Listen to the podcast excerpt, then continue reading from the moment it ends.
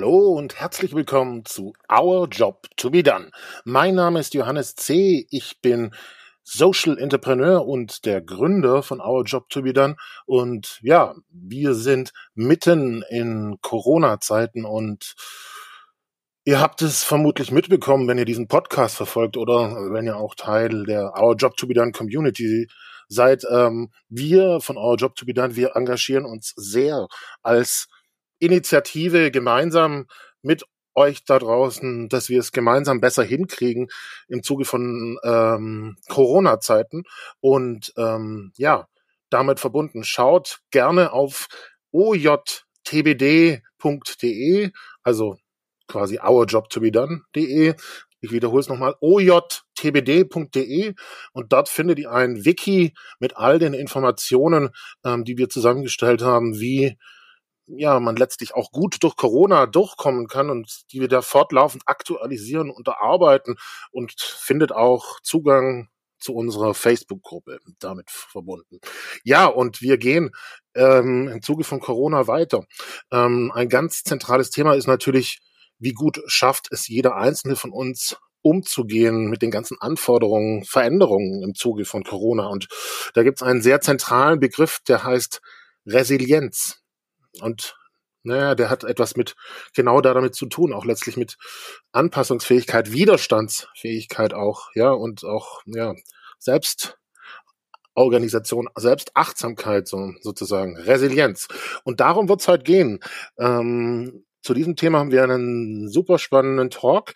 Die Tanja Knob wird diesen Talk, diese Session von Our Job to be Done durchführen, wieder mal, ähm, die wirklich super engagiert bei uns im Herz des ähm, Our Job to be Done Teams arbeitet und ähm, ganz, ganz viel Inspiration auch gibt für viele Menschen. Und ähm, sie wird diese Session durchführen mit Alex Nusselt und damit verbunden viel Spaß mit Resilienz. Herzlich willkommen zu unserem Podcast von Our Job to be Done. In diesem Podcast sprechen wir über Themen unserer Zeit und darüber, was wir alle gemeinsam tun können für ein gutes Leben in einer solidarischen Gesellschaft. Das heutige Interview ist ein ganz besonderes für mich, denn wir richten heute ganz bewusst den Fokus darauf, was denn jeder Einzelne konkret beitragen kann, um ein gutes Leben zu führen und Krisen für sich zu managen. Wie gelingt es in diesen Tagen, resilient zu sein? Eine spannende Frage. Und in diesem Zusammenhang habe ich einen ganz besonderen Gast heute bei mir, der sich bereit erklärt hat, uns Einblick zu gewähren in ein sehr sensibles und auch sehr persönliches Thema. Er berichtet uns, wie er es geschafft hat, aus eigener Kraft eine elementare Lebenskrise zu überwinden. Wir alle kennen das. Wir nehmen uns etwas vor, machen Pläne und dann kommt das Leben dazwischen. Die Pläne sind hinfällig. Ereignisse wie Corona hatte niemand von uns auf dem Plan. Und viele von uns macht das Thema aus unterschiedlichsten Gründen zu schaffen. Es zeigt sich auch, dass Menschen sehr unterschiedlich mit dieser Krise umgehen. Manche denken, sie sind die Gewinner. Andere betrachten sich als Verlierer. Das ist nicht zuletzt darauf zurückzuführen, wie man geprägt ist als Mensch. Einige hatten oder haben eben das Glück, gesund und unversehrt in einem positiven, stärkenden Umfeld aufzuwachsen.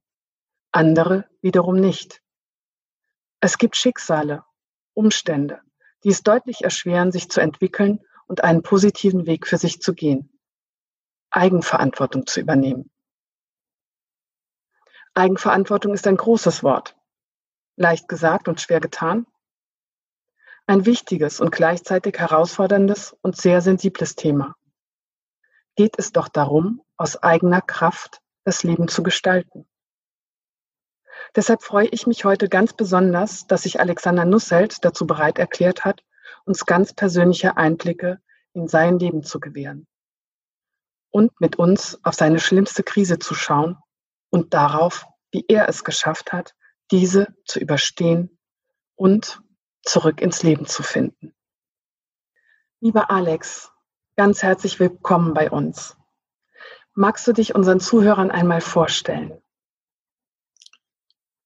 Ja, Tanja, vielen Dank für die Einladung ähm, zu diesem Podcast heute. Mein Name ist Alex, Alex Nusselt. Ich bin 40 Jahre alt, lebe hier in München ähm, seit ungefähr sieben Jahren. Bin das zweite Mal verheiratet mit meinem, also zweiten Ehemann. Ähm, leben wir hier. Ich komme ursprünglich aus Oberfranken, ähm, also dem einen oder anderen, der einen oder anderen wird sicherlich auffallen vielleicht ähm, an meinem Akzent. Äh, Fränkische legt man irgendwie nie ganz ab. ich war äh, 15 Jahre bei Siemens ähm, und habe letztes Jahr zur Jahresmitte entschieden, ähm, einen anderen Weg einzuschlagen, ähm, einen anderen Weg zu gehen, was Neues zu suchen und bin jetzt ungefähr seit einem Dreivierteljahr schon zu Hause. Mhm. Also arbeitssuchend. Genau, ähm, arbeitssuchend, arbeitslos, arbeitsfindend, ähm, wie, wie diese offiziellen Begrifflichkeiten sind, genau. Und ähm, versuchen dieses Dreivierteljahr im Endeffekt schon ein bisschen für mich zu nutzen. Das klingt einerseits ganz spannend und andererseits auch herausfordernd. Du hast gerade eben gesagt, arbeitsfindend. Mhm. Apropos Findung. Was ist es denn, was dich persönlich antreibt als Mensch? Was motiviert dich? Was mich motiviert, ähm, ja, dieses Finden, diese Suche nach sich selbst. Also dieses festzustellen, irgendwann im Leben an einen Punkt zu kommen, ähm, wie es jetzt auch mit der Arbeit war letztes Jahr, dieses Feststellen, nee, das möchte ich eigentlich gar nicht mehr für mich selbst. Ich möchte was anderes, ich, ich suche nach was anderem. Ähm, und diese Frage, was ist das? Ja, also ich kann ja relativ leicht immer sagen, nee, das will ich nicht mehr, das gefällt mir nicht. Ja, ich mag das nicht, das äh, frustriert mich, äh, das erfüllt mich nicht, das gibt keinen Sinn. Oder, oder, also dies, diese Seite stelle ich für mich zumindest relativ schnell fest. Mhm. Und dann diese Suche ähm, nach, was könnte es denn sein? Also was, und insofern ist das, was mich antreibt und was mich motiviert, würde ich jetzt mal so pauschal sagen, ist es die Veränderung. Mhm. Also ich bin jetzt auch nicht so der Typ, also ich bin nicht, ich bin nicht wirklich so der Typ, der, der gern Sachen ewig macht. Ja, ähm, ich, ich mach, ich probiere unheimlich gern neue Dinge aus. Ich schieb auch ungern äh, lange Sachen vor mir her. Mhm. Ähm, ich möchte es einfach tun und ich möchte was dabei lernen. Ich möchte neue Menschen kennenlernen. Ich möchte neue Themen ausprobieren und ich möchte immer das Gefühl haben, glücklich damit zu sein, was ich tue und was es anderen bringt. Jetzt warst du ja 15 Jahre bei Siemens. Ähm, das ist ja jetzt nicht gehüpft. Du bist ja sehr konstant bei einem Konzern geblieben. War das denn so, dass du dich bei Siemens hast ähm, permanent verändern können, sodass es dir leicht gefallen ist, diese 15 Jahre in dem Konzern zu verbringen? ja, ich glaube, ich hatte oft Glück. Also ich, ich, ich hatte ganz oft Glück und ähm, das hängt jetzt natürlich auch ein bisschen unmittelbar mit meiner, meiner insgesamten Lebensgeschichte zusammen. Ich glaube, so der Bausteinberuf war so, so einer der letzten, den ich, den ich ein bisschen jetzt so angegangen bin. 15 Jahre klingt pauschal lange. Ich ähm, hatte oft das Glück, andere Jobs machen zu dürfen, ähm, war jahrelang Projektmanager, ähm, muss aber auch ganz ehrlich zugeben, dass ich anfangs fast zehn Jahre ähm, in der gleichen Umgebung bei Siemens gearbeitet habe und dass es doch lange gedauert hat, bis ich mich dort mal rausbewegt habe. Das war noch in Erlangen. Ähm, ging dann den Umweg über China für ein paar Monate und bin dann schlussendlich hier in München gelandet. Und dann würde ich mal so sagen, so alle ein, eineinhalb Jahre im Endeffekt hatte ich komplett neue Aufgaben. Und das hat mich schon unheimlich bereichert, erfüllt. Und wahrscheinlich war es auch einer der Punkte, warum ich ähm, schlussendlich so lange noch geblieben bin. Und das war dann ausschlaggebend dafür, dass du gesagt hast, ähm, jetzt stoppe ich das als Projektmanager. In dem Konzern möchte ich den Weg nicht weitergehen. Ich möchte mich neu orientieren. Wonach strebst du? Also bei mir geht es hauptsächlich um das Thema Veränderung. Und ähm, Veränderung jetzt nicht nur in der Hinsicht, dass ich immer nur ähm, einer Veränderung hinterherlaufen möchte, weil ich das ziemlich anstrengend finde, ähm, Veränderung bedeutet für mich auch, Veränderung selbst in die Hand nehmen zu können mit anderen. Ähm, ich habe die letzten Jahre bei Siemens ähm, ein paar Themen ehrenamtlich gemacht, würde man heute wahrscheinlich sagen. Zum Beispiel Diversity, ähm, also ein, ein Mitarbeiternetzwerk, ein globales, zusammen mit anderen gegründet, äh, auf globaler Basis für sexuelle Orientierung und Identität ähm, also für schwule, lesbische, queere, trans, intersexuelle Mitarbeiterinnen und Mitarbeiter oder Mitarbeitende, um es ein bisschen neutraler zu formulieren. Ähm, und natürlich das Thema Veränderung. Ich war in der IT und da ging es viel um das Thema Agilität, Unternehmenskultur ähm, und digitale Transformation. Und am Schluss war ich zwar in der Führungsposition, also die, die, die letzte Zeit, nur um es ganz einfach auf den Punkt zu bringen, ich hatte nicht den Eindruck, dass ich in der Position irgendwie wirklich etwas bewegen kann. Also selbstständig, sondern ich habe oft den Eindruck gehabt, dass ich getrieben bin getrieben bin mit, von, mit Entscheidungen, die, die von, von, von, von oben kommen, aus, also aus dem System heraus selbst.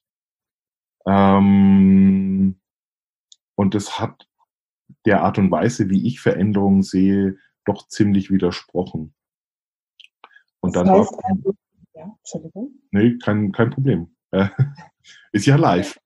Ja, genau. Das heißt also, der nächste Schritt ähm, hat für dich was mit Selbst selbstbestimmt äh, zu arbeiten zu tun? Genau, selbstbestimmt arbeiten. Das heißt, für mich war natürlich auch lange Zeit das Thema Selbstständigkeit. Jetzt so ein, gerade in den letzten Dreivierteljahr ähm, ist ein Thema, das, das immer wieder eine Rolle spielt bei mir.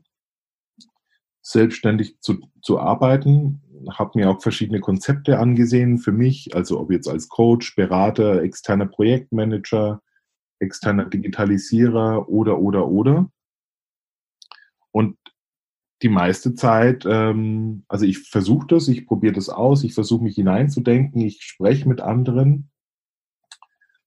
Aber so richtig, das, was ich mir für mich vorstelle, ist äh, so noch nicht dabei. Apropos, was du dir für dich vorstellst, das ist ja jetzt spannend. Kommen wir zu der berühmten Fee-Frage. Wenn die Fee jetzt vor dir stünde und du dir wünschen dürftest, dass ab morgen das eintritt, was du wirklich, wirklich willst, was wäre das denn? Also Ideen gehen mir ja nie aus. ja. äh, wie lange hat die Fee denn Zeit? Ähm, so. Die muss ganz schnell wieder weg, weil die muss ja noch andere Okay, Fee hat keine Zeit. Versuch's mal, versuch's mal als Elevator Pitch. Versuch's mal in ein, zwei Sätzen. Also ich, ich stelle mir für mich was vor und ich glaube, da kann mir die Fee ganz gut helfen. Also wenn wenn wenn es super, also wenn es genau das ist, was ich mir für mich vorstelle, dann wäre es einerseits gern ein Job ähm, mit einer Festanstellung, bei dem ich, ähm, ich würde jetzt mal sagen, in Teilzeit ähm, einfach Digitalisierungsthemen, Veränderungsthemen vorantreiben kann, in, indem ich dazu beitragen kann, dass ähm, auch wir hier in Deutschland und vielleicht in Europa ähm, ein paar Sachen anfangen besser zu machen, anders zu machen. Mhm. Ähm, aber eben nur zum Teil, weil ich so viele Interessen habe auf der anderen Seite, die, die ich auch gerne verfolgen würde. Und eins, ähm, was ich jetzt, gut, jetzt bin ich auch 40, was doch so kommt, ist, ich stelle mir immer vor, irgendwie mal zusammen mit meinem Mann und, und vielleicht ein paar anderen auf so einer Art Hof zu leben. Also mhm. ich will jetzt nicht sagen Selbstversorgerhof, aber ich interessiere mich unheimlich stark für den Weinbau. Ähm, mhm. Ich könnte mir gut vorstellen, Wein selbst anzubauen, ähm, mein Gemüse selbst anzubauen. Das ist das eine. Ich könnte mir vorstellen, dort auch so eine Art Schulungen und Trainings zu machen, zum Beispiel für Design Thinking, ähm, bisschen zum Thema Resilienz, also selbst was anzubieten. Und darüber hinaus, jetzt kommt natürlich meine Geschichte ein bisschen daher. Ich bin als Kind am Dorf aufgewachsen mit 40 Einwohnern. Mhm. In meiner Familie gab es Bauernhöfe. Ähm, das heißt, ich habe da natürlich ein bisschen Bezug zu und ich kann mir auch ganz gut vorstellen, das ein oder andere Tierchen ähm, zu haben. Ja. ja. Genau, also das wäre so, das wäre so für mich, glaube ich, ähm, der perfekte Wunsch. Es waren jetzt aber nicht ein, zwei Sätze, gell? Das war trotzdem im Rahmen.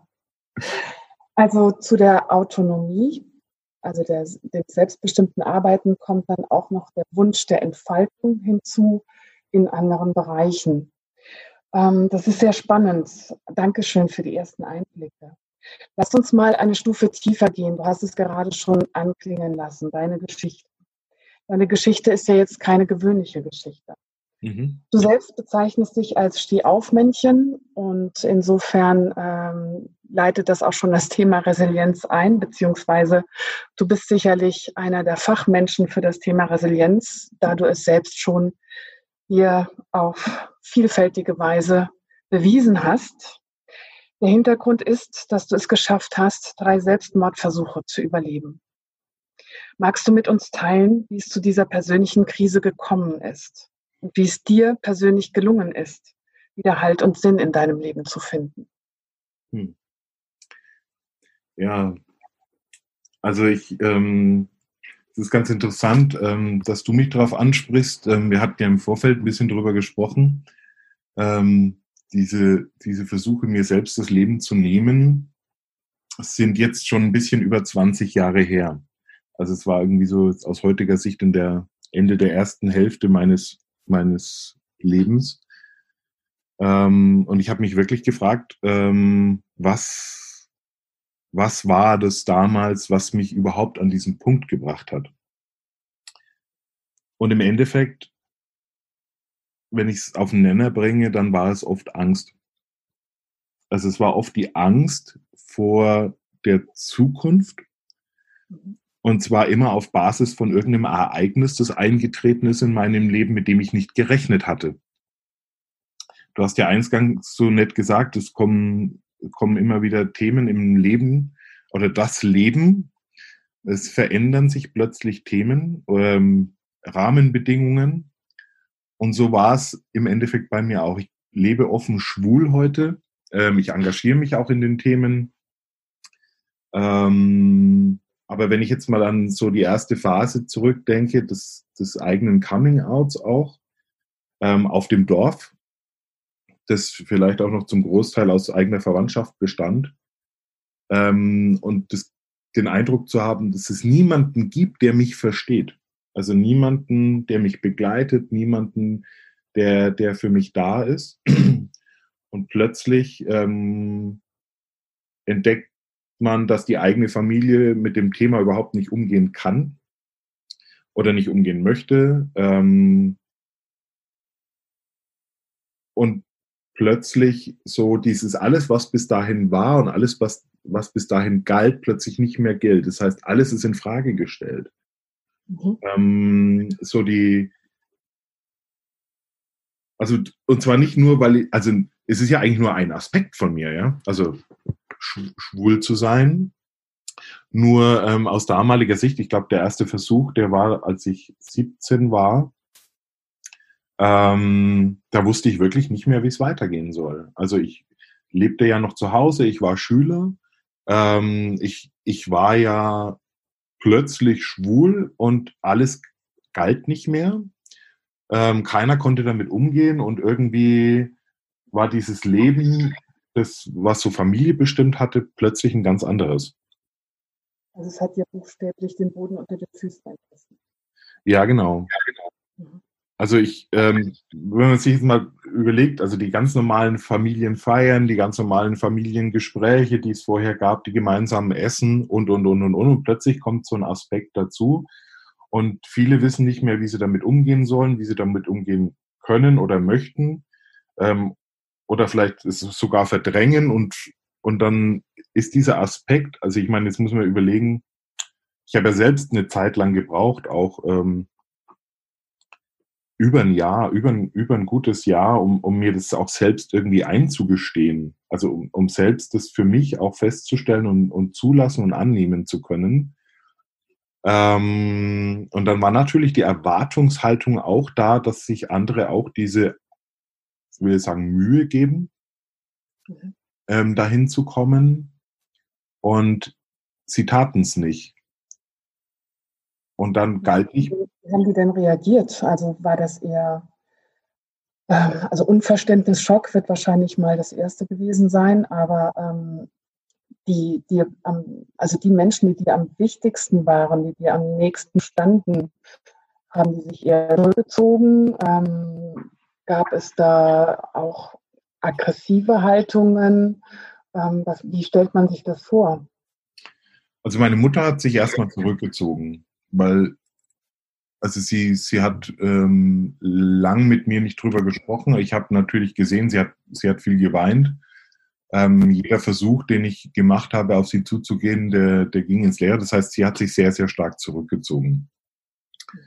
Ähm, mein Vater hat es erst ein Jahr später erfahren. Ähm, man muss jetzt dazu sagen, ich hatte jetzt auch mit meinem Vater kein so besonders hervorragendes Verhältnis während meiner Jugend. Ähm, und es kam also zu, also zu etwas gewaltvolleren Auseinandersetzungen zwischen uns beiden.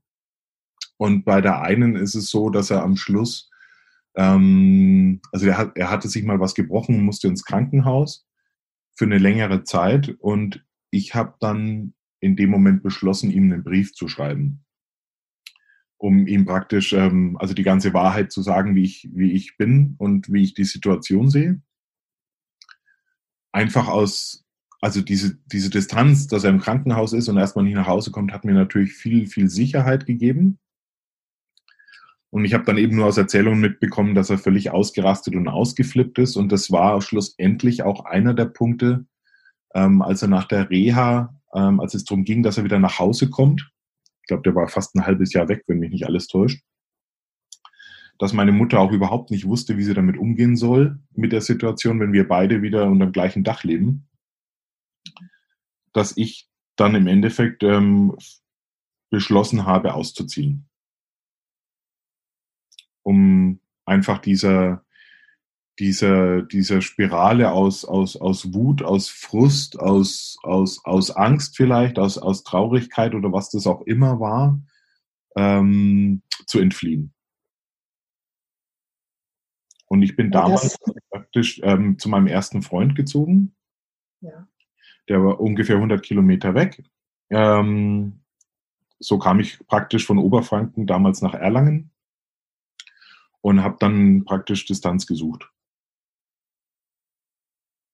Das heißt, du hast dich erstmal aus dieser Situation gerettet durch die Distanz. Es ist ja so, wenn man in der Emotion ist, kann man eben nicht klar denken mhm. und ähm, gute Entscheidungen treffen, die für alle in Ordnung sind.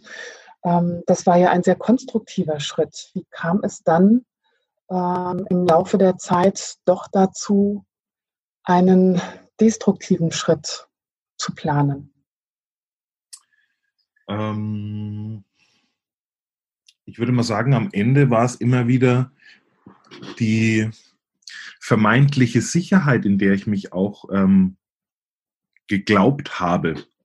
Also ich habe mich natürlich in Distanz begeben damals, war bei meinem ersten Freund und hatte dann natürlich die Hoffnung vielleicht auch, dass es jetzt aufwärts geht, ja, also dass jetzt das Leben ähm, gut wird, ähm, dass ich jemanden habe, der mich so nimmt, wie ich bin, der mich so liebt, wie ich bin, der mich so unterstützt, wie ich bin. Hab ähm, Allerdings dann auch, ich, wir waren, glaube ich, drei Jahre zusammen insgesamt oder dreieinhalb. und diese Beziehung war auch nicht für die Ewigkeit gedacht. Das heißt, es kam dann irgendwann äh, die Phase, ähm, dass wir entweder den Draht zueinander verloren haben.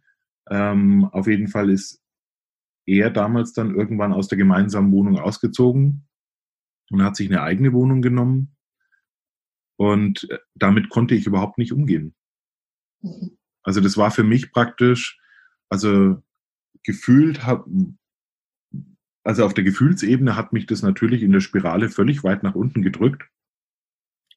Ähm, ich konnte mit diesen Emotionen überhaupt nicht umgehen, weil das natürlich die Emotionen waren, die ich schon kannte, die jetzt vielleicht wieder ein, zwei Jahre oder drei Jahre zurücklagen und plötzlich wieder da waren. Und plötzlich stand ich wieder so vor dem, ich bin allein, ähm, ich fühle mich nicht geliebt, ich fühle mich nicht gemocht und nicht angenommen. Und jetzt plötzlich fängt das Leben an, ähm, mir wieder einen Strich durch die Rechnung zu machen. Das ist es nicht, das will ich nicht. Ich will das nicht mehr spüren vor allem. Ich will diese, diese Wutanfälle, die ich damals hatte und diese, diese unheimliche Traurigkeit, dieses, ja, ich würde schon fast sagen, diese Wahnsinnsdepression, in der ich mich befand, dem wollte ich eigentlich dann ein Ende bereiten. Also, wenn ich das jetzt mal kurz zusammenfassen darf, ganz mhm. vorsichtig, äh, ging es darum, dass du die Liebe zu dir und auch den Halt im Leben bis zu diesem Zeitpunkt wieder an etwas Äußeres geknüpft hast. Also an äh, Menschen, die dir diese Liebe, die dir diesen Halt gegeben haben. Genau, ja, richtig. Und dieser Entzug führte dann zu der Verstärkung der Depression. Genau. Also die, die, die, die Krise im Endeffekt, diese Depression, die ich in, in mir habe oder hatte, ja, also ich würde es, würde es nicht pauschal sagen, dass sie komplett weg wäre. Ähm, die, die wurde natürlich dann durch diese äußeren Krisen, die dann kamen, nur stärker. Mhm. Wie kann man sich das vorstellen? Das ist ja doch sehr tief und auch ähm, sehr dramatisch, zu diesem Punkt zu gelangen, dass man beschließt, dem eigenen Leben ein Ende zu setzen. Wie kann man sich das vorstellen, dass man dann doch den Mut und auch den Weg findet, sich voll und ganz zu dem eigenen Leben zu bekennen und auch wieder ins Leben zurückzufinden und einen neuen Halt in sich selbst zu kreieren. Wie geht das? Also die, die Situation selbst, ähm, in dem Moment, wie ich sie beschreiben würde heute, ist es absolute Hoffnungslosigkeit. Also es gibt ja diesen, diesen Spruch, der heißt immer, die Hoffnung stirbt zuletzt. Und ähm, es gab verschiedene Punkte in meinem Leben, an denen ich sagen würde, ich hatte keinerlei Hoffnung mehr, dass das noch gut wird. Dass es wieder, oder dass es überhaupt wieder besser wird, dass es wieder aufgeht. Ich meine, ähm, ich war in meinem Leben mehrfach richtig äh, verknallt, auch schon. Ja, ähm, mal, mal war es verlief so relativ gut, mal, mal nicht so gut. Ähm, und dieses, dieses ist ja auch ein, ein ganz, ganz starkes Gefühl, diese, diese Verliebtheit, ja, die, dieses ähm, sich, sich wertgeschätzt fühlen, angenommen fühlen, irgendwie zueinander zu passen und wenn das dann wegbricht. Und das ist dann in diesen Momenten, wo, wo dieses Äußere einfach wegbricht, da ist es schon Hoffnungslosigkeit. Und der Punkt, ähm, an dem ich, also wo ich das gelernt habe, dieses war relativ spät, würde ich sagen. Also ich habe, das ist jetzt ungefähr zehn Jahre her, ähm, dann mit 30. Ähm, das war, glaube ich, so vor zehn Jahren, das war so das Jahr der Jahre, in denen sich ganz, ganz viel verändert hat für mich. Ich habe immer wieder Menschen dann durch, ich habe immer früher gesagt, ich habe Glück, ja. Also ich habe Menschen plötzlich getroffen oder Menschen waren plötzlich da, die haben mir die richtigen Fragen gestellt in meinem Leben so dass ich auch was reflektieren konnte, dass ich über was nachdenken konnte, die mir Halt gegeben haben in den Situationen, die für mich da waren. die mir dann nach und nach ähm, schon ein bisschen geholfen haben, diese, was wir so als negative Gefühle kennen, eben ähm, das, das zu überwinden, ähm, um, um dann sukzessive dann wieder irgendwann den Blick für was, für, für was Neues ähm, zu haben. Als ich dann, also ich hatte so ein paar Beziehungen in meinem Leben, auch ein bisschen kürzer, und ich habe dann meinen ersten Ehemann kennengelernt, bin zu dem gezogen aus Land, und ich meine, ich komme vom Land, ähm, habe mich dort unheimlich wohl gefühlt, ähm, hatte dann ganz viel, dann kam eben der Job bei Siemens dazu ähm, und das Ganze ohne ein Studium, dass ich den bekommen habe. Also es kamen so ganz viele kleine Aspekte in meinem Leben, die praktisch mir gezeigt haben, hey, es gibt noch einen ganz anderen Weg, es gibt noch ganz andere Möglichkeiten. Ähm, und im Jahr 2010 war es dann so, da ist mein Vater gestorben äh, im Mai. Also es wären jetzt am 1. Mai genau zehn Jahre, dass mein Vater gestorben ist. Und der war erst 52. Und äh, im gleichen Jahr ähm, hat sich mein Ex-Mann in einen anderen verliebt und ist mit dem auch eine Beziehung eingegangen. Und plötzlich stand ich also innerhalb von wenigen Monaten zweimal an dem Punkt, dass das Leben plötzlich wieder nicht mehr so weitergeht und anders ist. Und aus heutiger Sicht glaube ich, dass die, die Art und Weise der Trauer, die ich, oder die Trauerarbeit, die ich mit dem Verlust von meinem Vater, wo ich dann jetzt sagen muss, wir hatten am Schluss wirklich ein, ein sehr freundschaftliches Verhältnis, worüber ich sehr, sehr glücklich bin, ähm, dass diese Trauerarbeit mir geholfen hat, auch in den anderen Punkten besser zurechtzukommen. Was nicht heißt, dass es in den Momenten gleich funktioniert. Ja. Also auch in der Trennung von meinem Ex-Mann, die ich ja auch nicht in der Hand hatte. Es war ja auch nicht ich derjenige, der die Trennung vollzogen hat, sondern sie kam ja auch wieder über mich. Waren, waren diese Gefühle wieder da und auch, auch da immer wieder waren es andere Menschen, die vielleicht vorher gar nicht so wichtig waren, die dann plötzlich da waren und mir einfach zugehört haben, die mich mal in den Arm genommen haben, die ähm, mich gewertschätzt haben an der Stelle. Und ich glaube, das war so einer der großen Punkte, warum ich in dem Moment mit diesen negativen Emotionen umgehen konnte.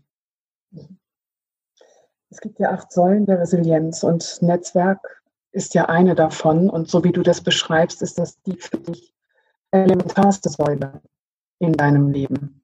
Mhm, dass genau. es immer wieder Menschen gibt, die dir Kraft gegeben haben, die, die dir gezeigt haben, dass du liebenswert bist, dass du okay bist, so wie du bist und dass sie für dich da sind und ähm, dir Zeit schenken, um zum Beispiel deine Trauer zu verarbeiten oder persönliche Krisenmomente gemeinsam mit dir durchzustehen.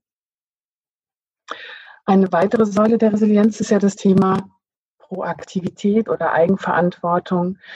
Gab es denn so einen, naja, magischen Moment, so eine Situation, in der du gesagt hast, ähm, mir ist einiges widerfahren in meinem Leben, äh, Dinge, die ich für mich habe regeln müssen. Ähm, ich musste zu mir finden, ich musste zu mir stehen. Das sind ja alles Prozesse, die sehr viel Kraft und Mut erfordern. Gab es denn nach all diesen Situationen den einen Moment, in dem du beschlossen hast, ab heute mache ich etwas anders. Ab heute betrachte ich mich als Gestalter meines Lebens. Gab es so etwas? Ja. Ähm, ich war, also nach der Trennung von, von, von meinem Ex-Mann und ähm, ich war dann noch mal eine Zeit lang mit äh, jemand anderen auch zusammen und habe dann irgendwann gemerkt, ähm, ich, ich muss irgendwas in meinem Leben grundsätzlich verändern. Ich wusste aber nicht, was es war. Also ich hatte überhaupt keine Vorstellung davon. Ich merkte, ich habe nur gespürt, es kann so nicht weitergehen, es ist irgendwas, es klemmt, es, es, es läuft nicht Ähm, und dann kam eben dieser Punkt, äh, wo mir die Firma angeboten hatte, mal für ein paar Monate nach China zu gehen. Das war dann im Jahr 2013, also Anfang 2013. Bis dahin, diese zwei Jahre, habe ich also irgendwie versucht, so mein altes Leben irgendwie wieder aufzubauen ähm, oder, oder weiterzuführen, aber es hat mich eben nicht erfüllt. Und ich ging nach China und war praktisch das allererste Mal in meinem Leben völlig auf mich allein gestellt. Weil ich hatte ja niemanden um mich herum, den ich kannte. Ähm, klar, ich hatte einen Job, aber ich musste ja das erste Mal in meinem Leben irgendwie schauen, wie es ist. Und ich hatte so viel Zeit, mich mit mir auseinanderzusetzen und habe dann, ich habe dann abgenommen, das, was ich ja eingangs jetzt hier gar nicht erwähnt hatte, ähm, ich hatte ja am Ende meiner, meiner ersten Ehe, hatte ich ja äh, gut 130 Kilo wow. Lebendgewicht. Mhm. Ähm, ich habe dann die ersten 25 Kilo nach der Trennung abgenommen. Und in China ging das weiter. Also ich habe dann in China praktisch nochmal abgenommen und habe aber festgestellt, ich tu, ich mache jetzt gar nicht wirklich mehr Sport oder so. Also eigentlich so gut wie keinen Sport. Ähm, ich ernähre mich zwar ein bisschen anders, aber irgendwie ist, ist, ist was irgendwie so grundsätzlich ähm, scheint es was mit meiner inneren Einstellung zu tun zu haben. Und du hast also den äußeren Panzer nicht mehr gebraucht. Genau. Ich musste mich in China vor, vor nichts mehr schützen. Mhm. Ich kam dann zurück und habe dann hier, glaube ich, innerhalb von vier Wochen ähm, eben dann den Beschluss gefasst, von Erlangen umzuziehen nach, nach München, ähm, weil ich gesagt habe, nein, ich möchte jetzt, ich möchte ein neues Leben haben, ich möchte ein anderes Leben haben, ich möchte, ähm, ich möchte auch erstmal Single sein in meinem Leben. Also wenn man jetzt, wenn ich jetzt mal selbst zurückschaue, ich war seitdem ich 18 war eigentlich toujours in Beziehungen gewesen, also ohne groß Abstand dazwischen. Und da war dann auch der, der Beschluss für mich erstmal zu sagen, nee, ich möchte jetzt erstmal für mich sein, weil ich möchte jetzt erstmal wissen, was ich eigentlich für mich möchte, ähm, wer ich bin. Ich möchte herausfinden, was mir gut tut, ähm, ohne es dann, wenn ich wieder in einer Beziehung lande, vielleicht wieder aufgeben zu müssen. Eine Beziehung am Ende sind immer Kompromisse. Aber ich hatte, glaube ich, also eine, eine der Erkenntnisse in der Zeit für mich war, ich lebe mein Leben nicht zwangsläufig für mich, sondern gern für andere. Mhm. Und wenn diese anderen dann aus meinem Leben ähm, gehen, dann bricht was weg. Und da habe ich den Beschluss gefasst, das möchte ich nicht mehr. Und bist somit autonom geworden. Also Du hast die Erkenntnis gewonnen, das höre ich jetzt daraus, dass du die Liebe zu dir selbst nicht knüpfen darfst an die Liebe, die du von außen erhältst. Also der Halt, den du dir selbst gibst als Mensch, dass der auch nur aus dir wirklich erwachsen kann. Kann man das so sagen? Ja, genau. Genau, mhm. also allen Halt, den ich vorher gesucht habe in, in, in jeglicher Beziehung, das war immer von außen. Also ich habe immer im Außen danach gesucht. Ja. Deswegen habe ich mich einmal gegen das Außen geschützt. Ich habe mich gegen das Außen verteidigt. Also eh, gerade in diesen ganz schwierigen Situationen, ja, also wenn es dann um, um so Themen geht, ähm, wer hat denn jetzt Schuld an der Situation? Ja, also so die große Frage, also dieses ähm, jemand anderen die Verantwortung dafür zuzuschieben, dann wie es mir selbst geht, das habe ich schon getan. Also ob, ob das jetzt beruflich war, ob das jetzt ähm, in, in meinem eigenen Leben war, habe ich natürlich dann auch in den Momenten den anderen, die anderen dafür verantwortlich gemacht, dass sie jetzt dran schuld haben, wie ich mich fühle. Und diese Entscheidung der Autonomie war natürlich auch eine Entscheidung zu sagen, ich übernehme Verantwortung für das, was ich fühle. Sehr gut das gibt einem ja auch ein Stück Kraft, ne? dass man dann erfährt, ich habe es in der Hand, ich bin handlungsfähig, Ich kann meine Gefühle beeinflussen, so schwer das auch fällt. Aber ich kann, wenn ich etwas im Außen nicht verändern kann, zumindest meine Haltung dazu verändern. Jetzt gibt es viele Menschen, denen das sicherlich ähnlich geht. Mhm. Und äh, diese Kraft aus sich heraus zu entwickeln, wirklich Verantwortung für das eigene Leben zu übernehmen, das gelingt ja mal leichter und mal schwerer. Mhm. Gibt es heute noch Phasen, wo du sagst, du empfindest es jetzt als herausfordernd, wieder in die Eigenverantwortung zu gehen? Oder ist das für dich zur Routine geworden? Wie steuerst du dich da?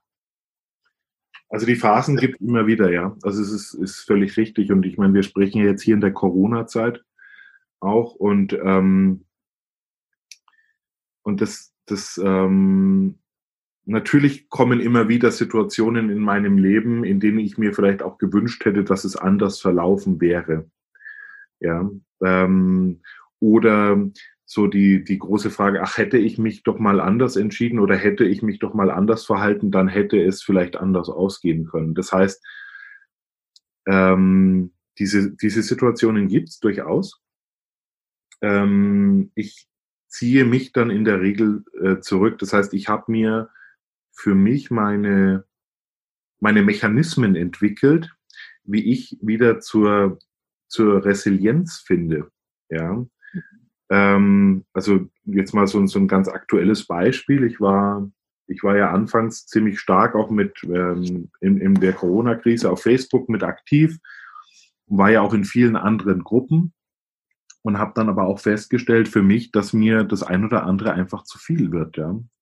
Ja. Also, dass, dass die Angst und die Wut und die Verzweiflung, der Frust über das, wie es jetzt ist, der ähm, von Tausenden von Leuten einem teilweise entgegenschlägt, ähm, dass das bei mir nicht ähm, spurlos vorbeigeht.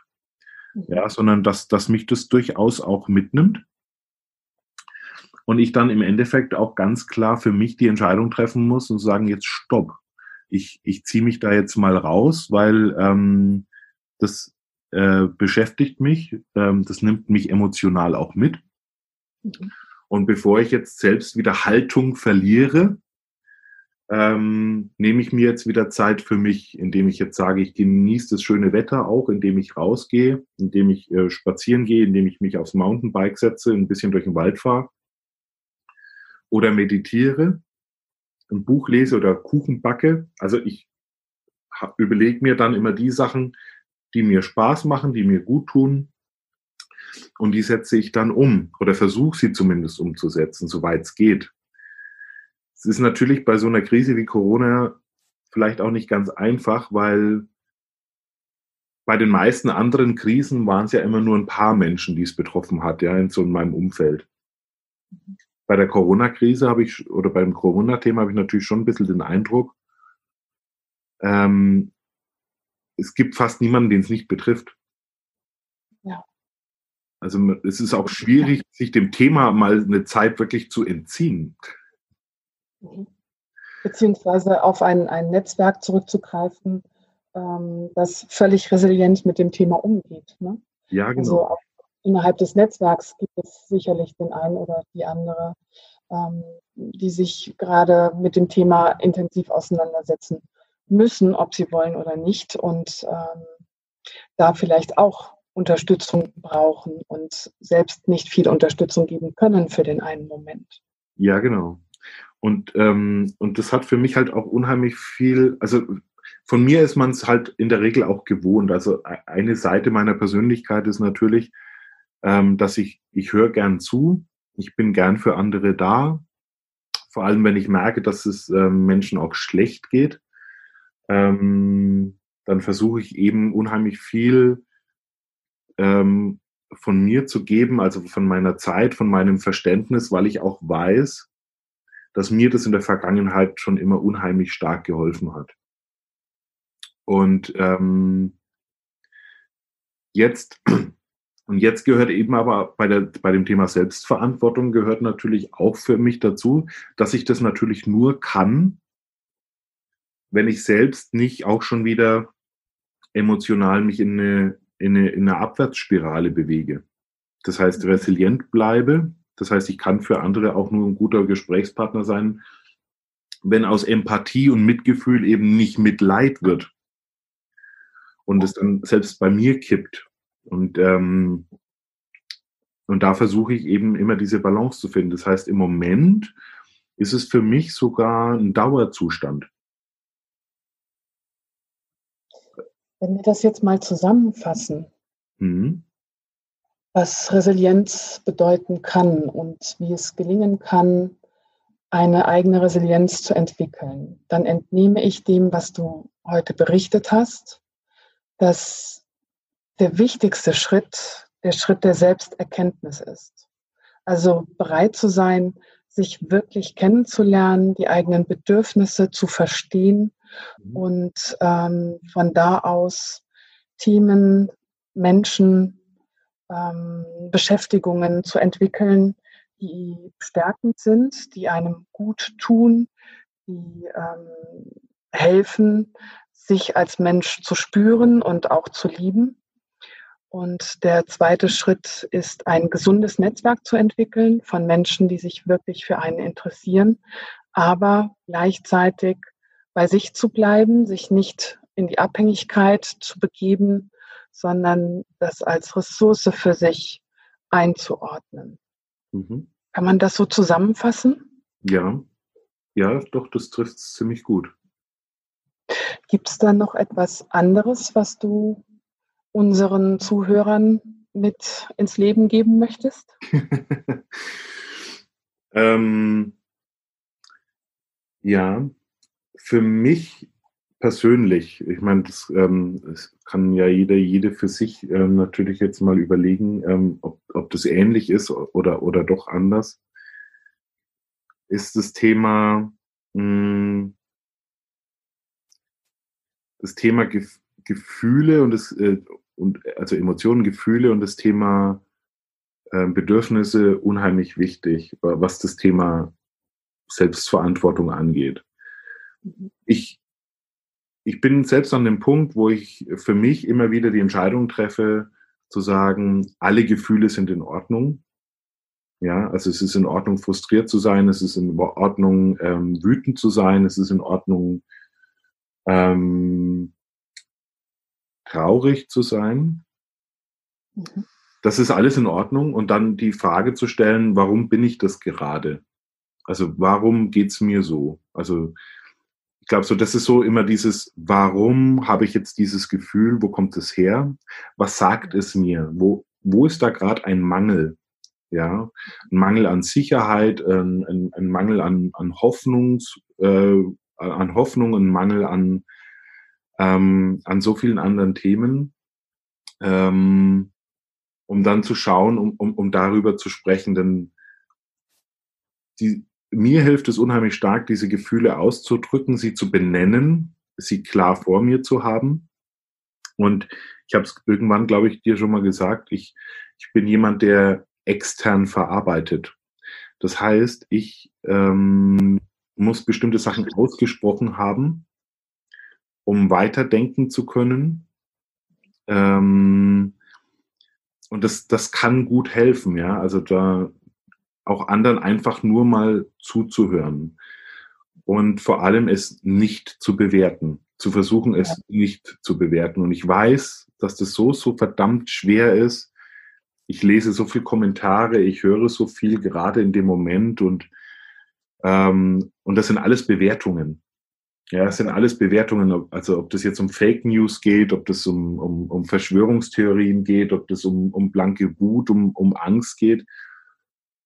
Und natürlich kann man immer sagen, ist das richtig oder ist das falsch? Ähm, das, der Punkt ist, ähm, das ist die Wahrheit für die einzelne Person in dem Moment.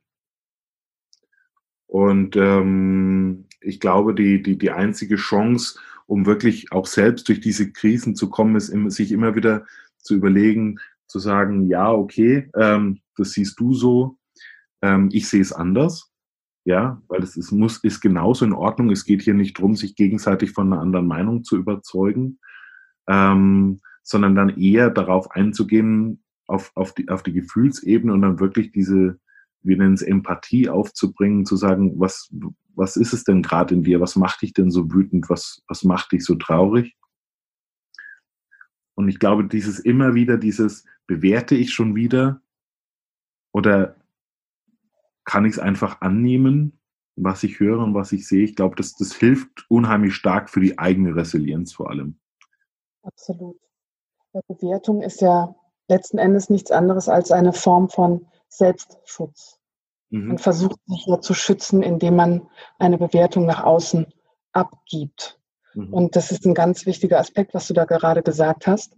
In dem Moment, in dem ich mir Gedanken darüber mache, wo dieses eine Gefühl jetzt gerade herkommt, begebe ich mich schon auf die Metaebene. Und von dieser Metaebene aus sind wir dann wieder in der Selbststeuerung. Das ist eine ganz tolle Zusammenfassung. Dankeschön dafür. Kommen wir vielleicht noch mal ganz kurz zurück auf deine persönliche Situation aktuell. Mhm. Ähm, du hattest eingangs gesagt, bist in der Findung, was deine Zukunft betrifft. Und wir haben ja auch schon über die Fee gesprochen. Äh, all diese Erfahrungen, die du jetzt gemacht hast im Selbstmanagement, in der Steuerung deiner Gefühle, sind das jetzt auch für dich wertvolle Instrumente, die dich durch diese aktuelle Situation tragen? Ja, auf jeden Fall. Also ich. Bist du, ähm? Bist du aktuell angstfrei? Mm, aktuell, jetzt im Moment ja. Mhm. Ähm, ich habe natürlich schon Ängste, ähm, also bezüglich Corona natürlich auch, was, was meine Familie angeht ähm, weil wir natürlich auch ähm, in der Familie ähm, Hochrisikogruppen haben. Mhm. Das, ähm, also wenn ich sagen würde, es macht mir nur Sorge, dass wir einfach, das wäre zu wenig, sondern ich habe schon auch Angst. Ähm, ansonsten, was mich ein bisschen umtreibt gerade, ist so, eher so die, die, die Sorge darüber, ähm, dass ganz viele Menschen immer noch felsenfest davon überzeugt sind, dass das Leben danach, also nach Corona, also dass es einmal ein nach Corona gibt. Mhm. ähm, Corona, also, ja, also nach statt mit, ja. Mhm. Ja, ja, genau. Es gibt ein Leben nach Corona, äh, anstatt ähm, anzuerkennen, dass Corona jetzt zusätzlich in unser Leben gekommen ist. Mhm. Ähm, und dass es ähm, viele Menschen immer noch hoff, immer noch darauf hoffen, ähm, dass es wieder so wird, wie es vorher war. Und ich natürlich schon die Befürchtung habe, dass viele emotional völlig entgleisen, wenn dann irgendwann der Tag der Wahrheit da ist und man erkennt, das ist nicht wegzukriegen. Das geht nicht einfach mal weg. Und ähm, wir müssen uns insgesamt anders einstellen darauf. Das macht mir Sorgen, ja. Und das ist, glaube ich, auch das, was mich gerade so ein bisschen umtreibt. Ähm, das heißt, wenn ich jetzt momentan für mich auch überlege, was, was kann ich gerade tun und, und wo bringe ich mich ein, dann sind es doch maßgeblich ein bisschen so die Sachen, ähm, die mir vielleicht auch im letzten Dreivierteljahr vor, entweder vor die Füße gefallen sind oder wo ich auch versucht habe, mit dieser Situation jetzt nicht mehr jeden Tag in die Arbeit gehen zu können, keinen Job zu haben. Also andersrum gesagt, den ganzen Tag zu Hause zu sitzen. Mhm. Ähm, was, wie habe ich, wie habe ich meine Zeit gestaltet oder wie, wie, wie gestalte ich mein Leben anders, zum Beispiel durch, durch, durch Digitalität? Wo setze ich sie bewusst ein? Wo lasse ich sie weg? ähm, und versuche da eher ein bisschen Beispiele zu geben, um anderen aufzuzeigen, es geht anders. Also man kann mit der Situation auch anders umgehen. Ähm, das ist, glaube ich, so für mich gerade der, ja, das ist, glaube ich, das, was mich gerade am meisten, meisten bewegt. Also danach sortiere ich auch gerade Aktivitäten, in die ich mich einbringe und ähm, aus denen ich mich wieder ausklinke. Mhm. Wenn du es in einem Satz zusammenfassen könntest, was wäre denn dein Wunsch an uns als Gesellschaft? Der Wunsch an die Gesellschaft wäre Zusammenhalt und Verbundenheit. Das heißt, wir stehen hier vor einem Thema, das eigentlich, oder wir mitten in einem Thema, wo keiner mehr sich davor verstecken kann, wo sich keiner mehr ducken kann. Ähm, es ist ein Thema, das uns einfach alle betrifft. Also wir können, also es gibt ja noch Beispiele auch in der Politik, in der globalen Politik, ähm, wo es um die Schuldigensuche geht. Aber auch die Schuldigen, also soll, sollte es einen Schuldigen geben dafür, würde das auch nichts lösen. Ähm, sondern die Frage ist, wie können wir als Gesellschaft ähm, wirklich anfangen zu sehen, hey, wir haben hier etwas, ähm, das uns alle betrifft und wir können uns jetzt gegenseitig dabei unterstützen, vielleicht neue Lösungen zu finden, neue Modelle zu finden, andere Arten zu finden, wie wir arbeiten, ähm, Geld verteilen, Steuern zahlen, ähm, digitalisieren oder, oder, oder. Ähm, und diese, um, um diese Verbundenheit zu demonstrieren, um zu zeigen, hier, wir, wir finden Lösungen für alle und es ist anstrengend, es ist schwierig. Und wir lernen alle Verantwortung für uns und unsere Nächsten auch wirklich zu übernehmen. Sehr gut, ja. Und gibt es einen Gedanken, von dem du sagst, das ist ein ganz bewusster Gedanke, äh, was ich persönlich, Alex, dazu beitragen möchte, dass dieser Zusammenhalt, diese Verbundenheit ähm, wächst? Ähm, ja, ich glaube, am einfachsten ausgedrückt wäre es mit beispielhaft sein. Also, dass ich sage, ich, ähm, es gibt so einen schönen Satz, der heißt, sei du die Veränderung, äh, die du selbst sehen möchtest.